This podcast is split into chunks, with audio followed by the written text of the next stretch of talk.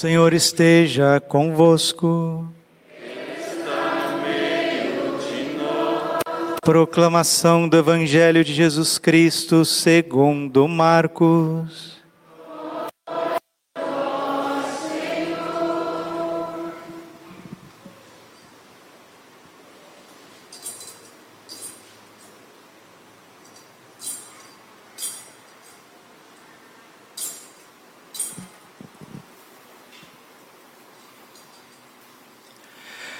Naquele tempo, Jesus tomou consigo Pedro, Tiago e João e os levou sozinhos a um lugar à parte, sobre uma montanha alta, e transfigurou-se diante deles. Suas roupas ficaram brilhantes e tão brancas como nenhuma lavadeira sobre a terra poderia alvejar. Apareceram-lhe Elias e Moisés e estavam conversando com Jesus. Então Pedro tomou a palavra e disse a Jesus: Mestre, é bom ficarmos aqui. Vamos fazer três tendas: uma para ti, outra para Moisés e outra para Elias. Pedro não sabia o que dizer, pois estavam todos com muito medo. Então desceu uma nuvem e os encobriu com a sua sombra. E da nuvem saiu uma voz: Este é o meu filho amado escutai o que ele diz. E de repente, olhando em volta, não viram mais ninguém, a não ser somente Jesus com eles. Ao descerem da montanha, Jesus ordenou que não contassem a ninguém o que tinha visto, até que o filho do homem tivesse ressuscitado dos mortos. Eles observaram esta ordem, mas comentavam entre si o que queria dizer ressuscitar dos mortos. Palavra da salvação.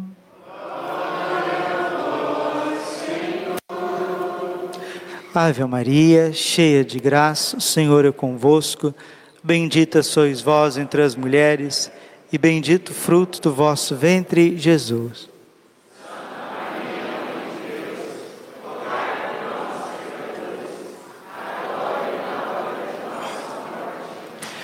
Vinde Espírito Santo.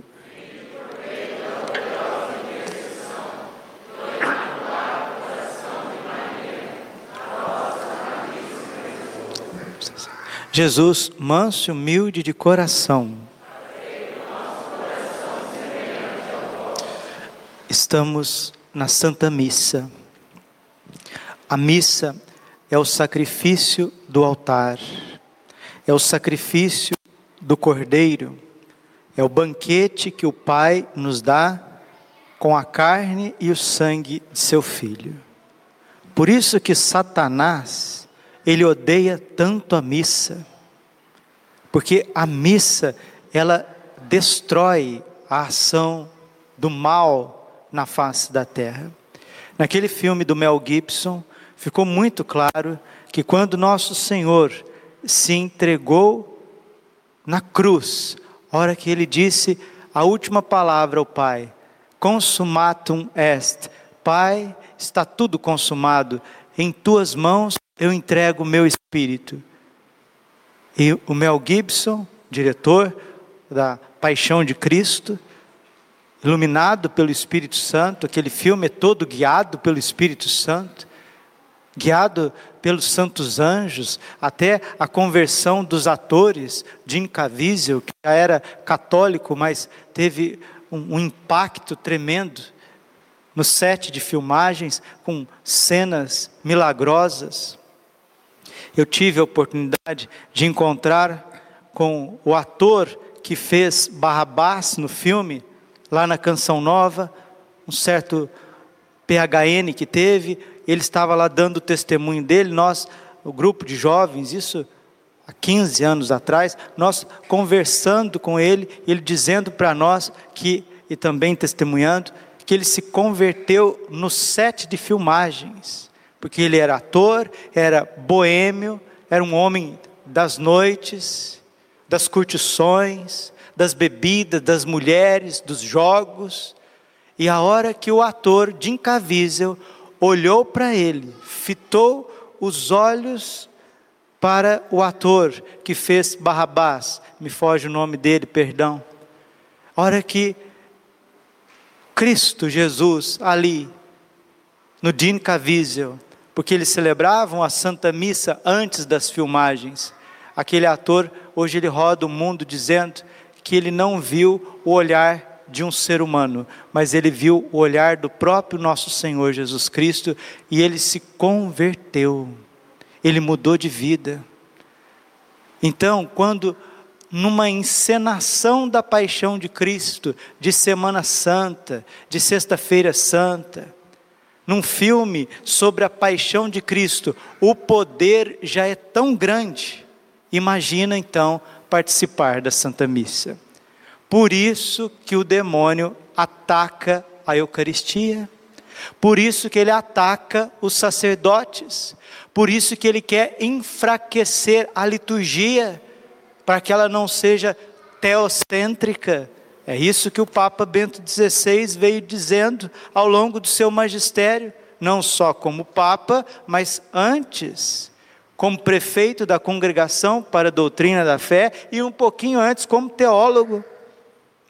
No seu célebre Introdução ao Espírito da Liturgia, o Papa Bento XVI nos diz isso, que de uns 50 anos para cá, de uns 70 anos para cá, nós temos tirado Jesus do centro. Jesus tem sido cada vez mais afastado do centro, do centro no sacrário, do centro no altar.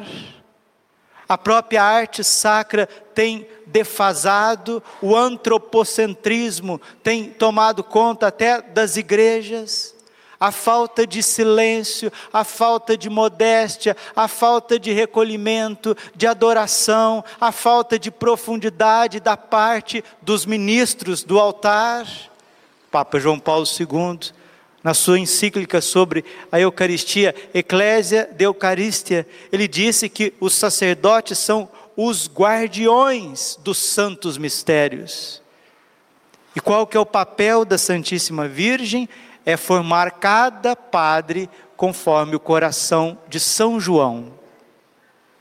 Ensino Ieso, no peito de Jesus. João 13, 27. No peito de Jesus, no coração de Jesus, o sacerdote, ele se torna um querubim de pureza, um serafim de amor.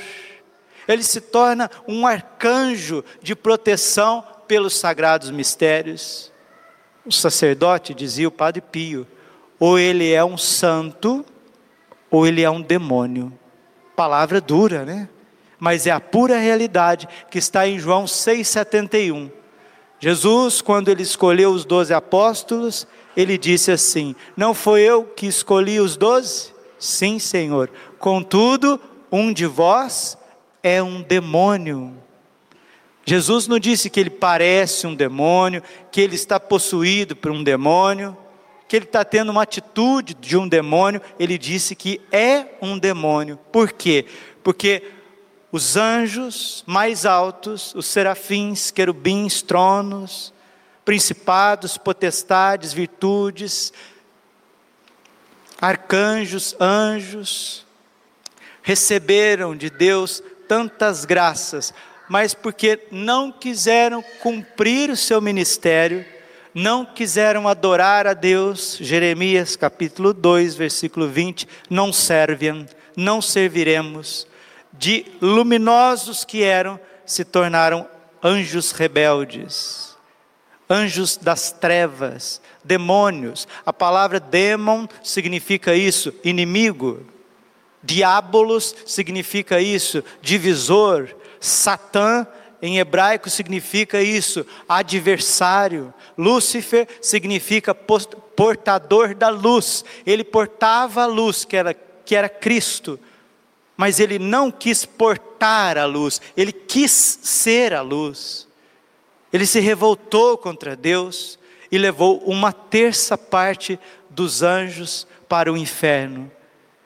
E esses anjos caídos, os demônios, eles estão espalhados nos ares, conforme São Paulo diz em Efésios capítulo 6, versículo 10, não é contra homens de carne e sangue que temos que lutar, mas contra os principados e potestades, os príncipes deste mundo tenebroso, contra as forças do mal espalhadas nos ares.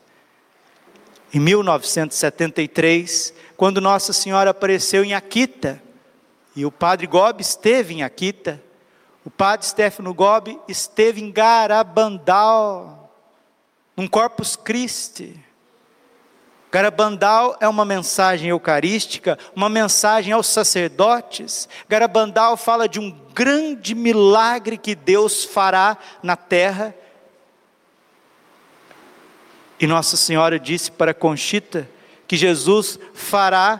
Conchita está com 72 anos, está viva, mora na região de Nova York, nos Estados Unidos. Ela tem o dia, a hora, a data certinha do milagre, do aviso e do milagre.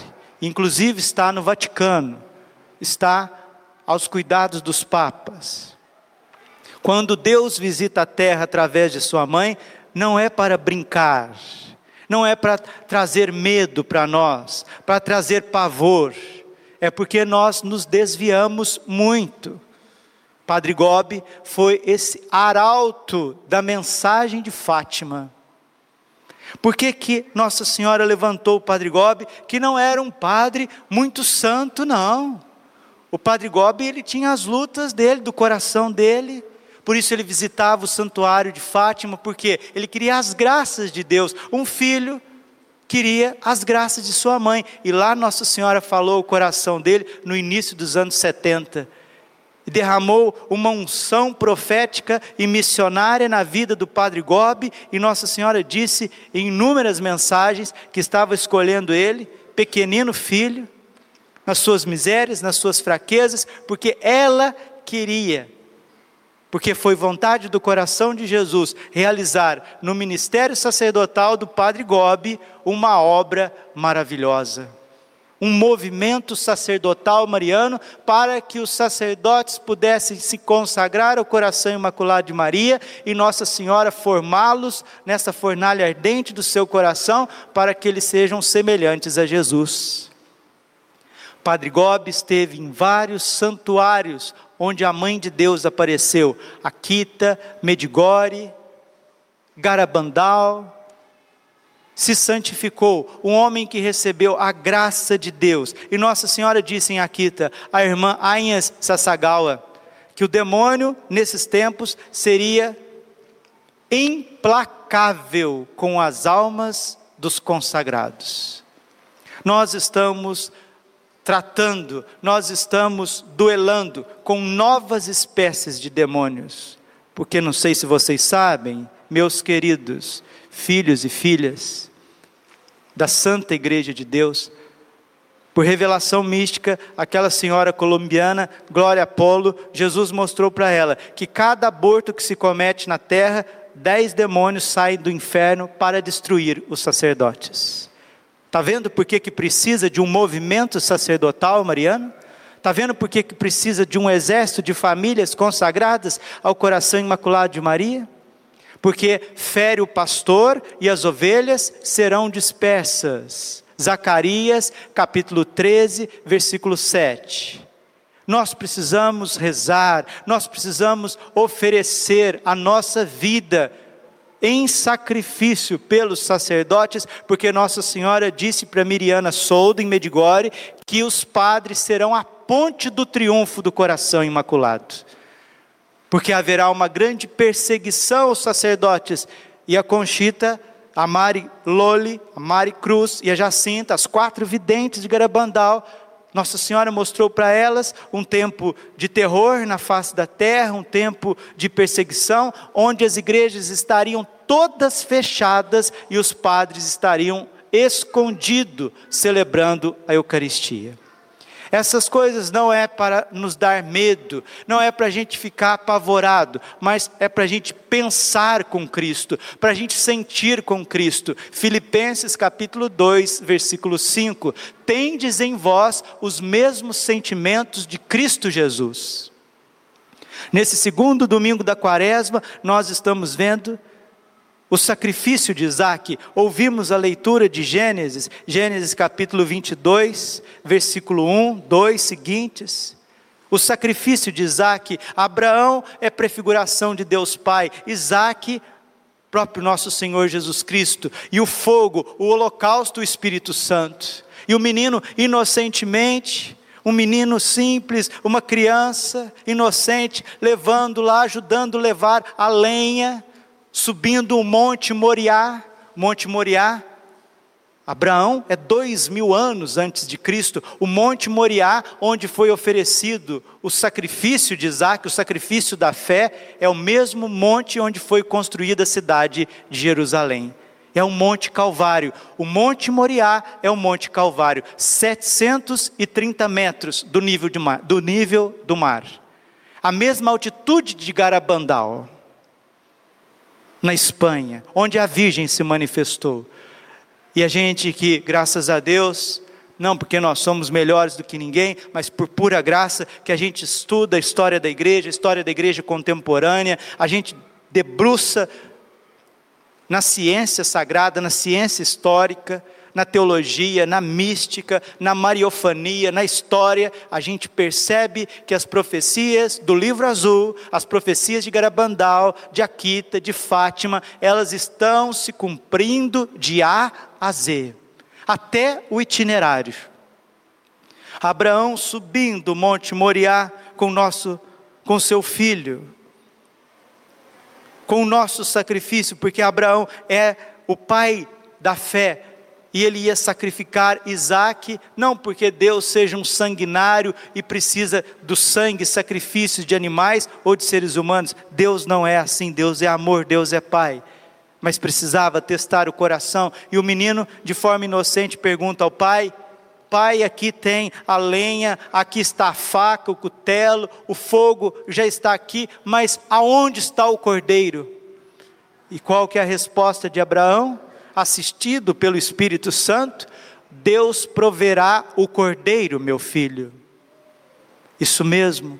E quando Abraão, num sacrifício da fé, vai sacrificar o seu filho na velhice, o seu único filho, seu primogênito na velhice, depois veio Ismael, mas o filho da promessa é Isaac, a hora que ele ia sacrificar, o anjo do Senhor veio e não impediu e impediu, não deixou que Abraão sacrificasse o seu filho, mas isso imputou uma grande fé que todos nós fomos justificados.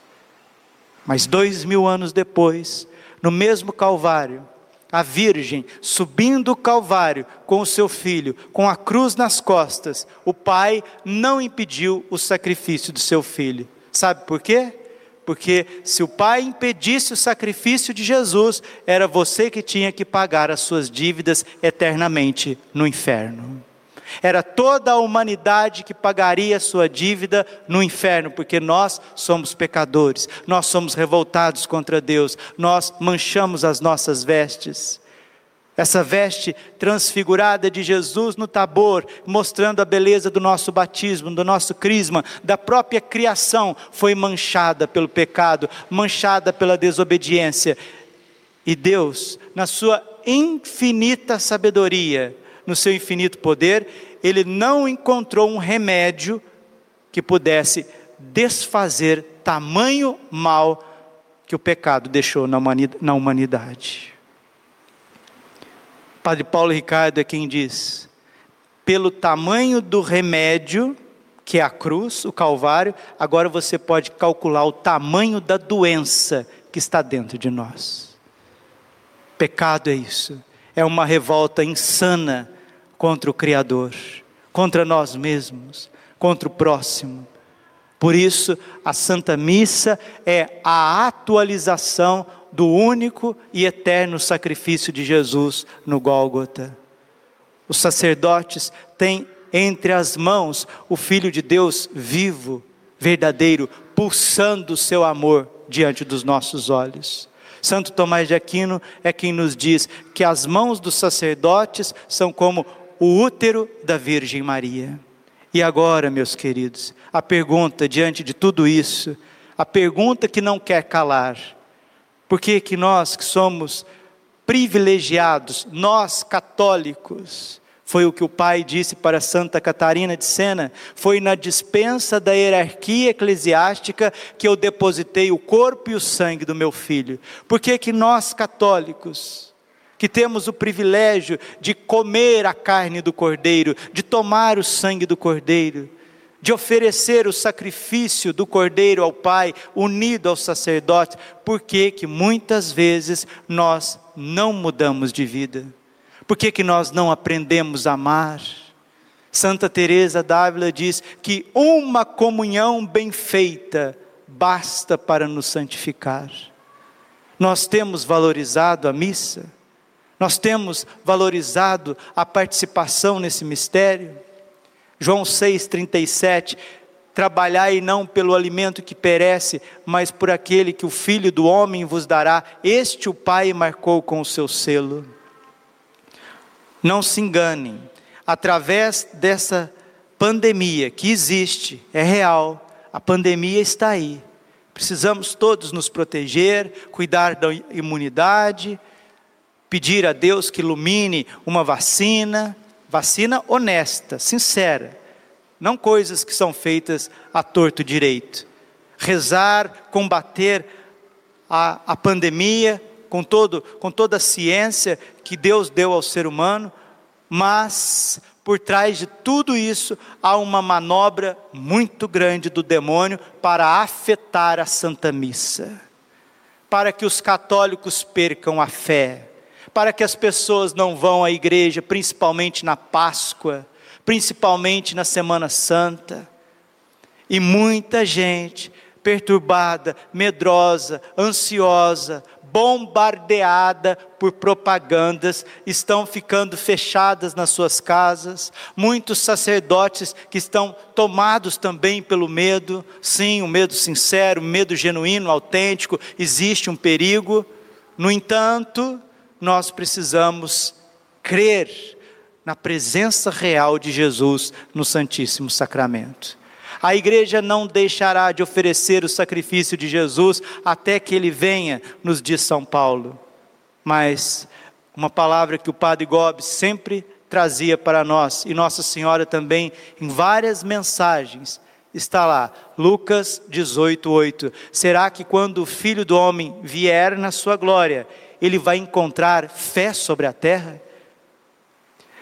Que Cuiabá, que o Mato Grosso, que o Brasil seja esse celeiro de cenáculos que o Brasil faça jus à sua vocação de ser terra de Santa Cruz e que nós possamos ensinar as nossas crianças e rezar cada vez mais os nossos cenáculos, entronizar os sagrados corações de Jesus, Maria e José nas nossas casas, nas nossas famílias, auxiliar os sacerdotes como Araão e Ur seguraram os braços de Moisés com intercessão enquanto Josué estava no campo de batalha. Nós precisamos ser um país adorador Senhor. Termino essa homilia citando o padre Rufus, que também era um santo homem de Deus, um padre exorcista que veio ao Brasil muitas vezes. O padre Rufus, ele disse com todos R's e S's, com todas as sílabas, que o país mais insidiado pelo demônio no mundo é o Brasil porque o Brasil tem uma grande vocação de ser um celeiro para a humanidade, um celeiro eucarístico, onde Nossa Senhora quer triunfar com o seu coração imaculado. O Padre Gobi tinha um amor profundo pelo Brasil. Ele vinha ao Brasil e ele sentia a energia, ele sentia a força do Espírito Santo que corre nas cidades, nas nações brasileiras. Por isso nós não podemos arrefecer, nós não podemos voltar atrás, porque São Bernardo, um outro poeta de Maria, ele diz que o servo de Maria não volta atrás. O servo de Maria não retrocede. E o Brasil precisa estar consagrado ao coração imaculado de Maria, Nossa Senhora Conceição Imaculada, Conceição Aparecida, para que nós possamos sustentar o clero, sustentar bons homens, bons homens políticos, bons líderes religiosos, para que o Brasil não se torne uma inoculação dessa nova ordem mundial que está se servindo da fraqueza do clero e do poder político. Peçamos a Virgem Maria, peçamos a intercessão de Nossa Senhora, do Padre Gobi, do Padre Nazareno, para que o Brasil viva a sua vocação, celeiro do mundo, terra de Santa Cruz, uma terra eucarística, eucarística, e não cessemos de celebrar o santo sacrifício do altar. Não cessemos de vir adorar o Senhor, como diz Santa Catarina de Sena, adorar o Senhor até com as portas das igrejas fechadas. Até com as portas fechadas, dobrar os nossos joelhos e adorar o Senhor Jesus. Eu sei que é duro dizer isso, mas eu preciso dizer porque é uma palavra que ecoou hoje o dia inteiro no meu coração e na minha mente. O Espírito Santo falava no meu coração que quem não se curvar diante do Santíssimo Sacramento, se curvará diante de pestes, fomes e epidemias e guerras. Quem não se curvar diante do Santíssimo Sacramento, se curvará diante de pestes, fomes e guerras. Agora você escolhe diante de quem que você quer se curvar de quem você quer adorar. Papa Leão XIII dizia que ele temia mais a covardia dos bons do que a audácia dos maus. A Alemanha, quando foi implantado o nazismo, o povo começou a balançar a cabeça para todas as propostas que vinham. Depois a gente viu o terrível Holocausto e a Segunda Guerra Mundial. Nós não podemos e curvando a cabeça para qualquer proposta. Precisamos refletir, dialogar, ter bom senso e os católicos precisam acordar enquanto ainda é tempo.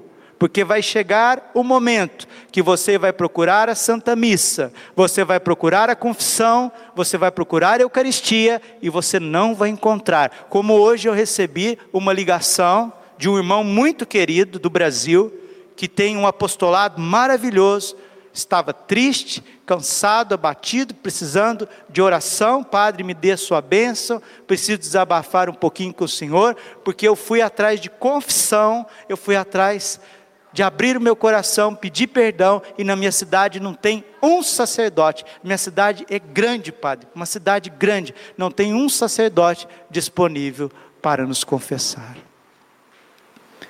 Por fim, o meu coração imaculado triunfará mas é preciso estar alinhados, cheios do Espírito Santo, participando da missa, não voltando atrás, não perdendo a nossa fé na presença real de Jesus na Eucaristia, na confissão, porque se assim a gente fizer, como Nossa Senhora disse à irmã Lúcia, o último remédio que Deus deu à humanidade é a devoção ao seu coração imaculado.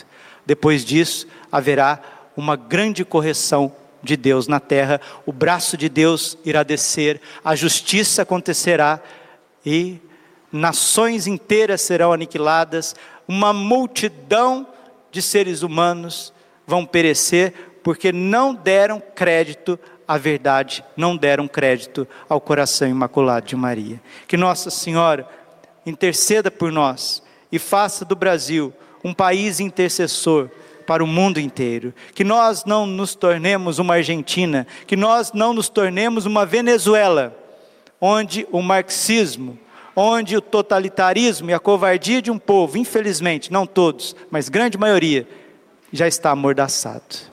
Glória ao Pai, ao Filho e Espírito Santo, como era no princípio, agora e sempre. Coração imaculado de Maria, confiança, saúde e vitória.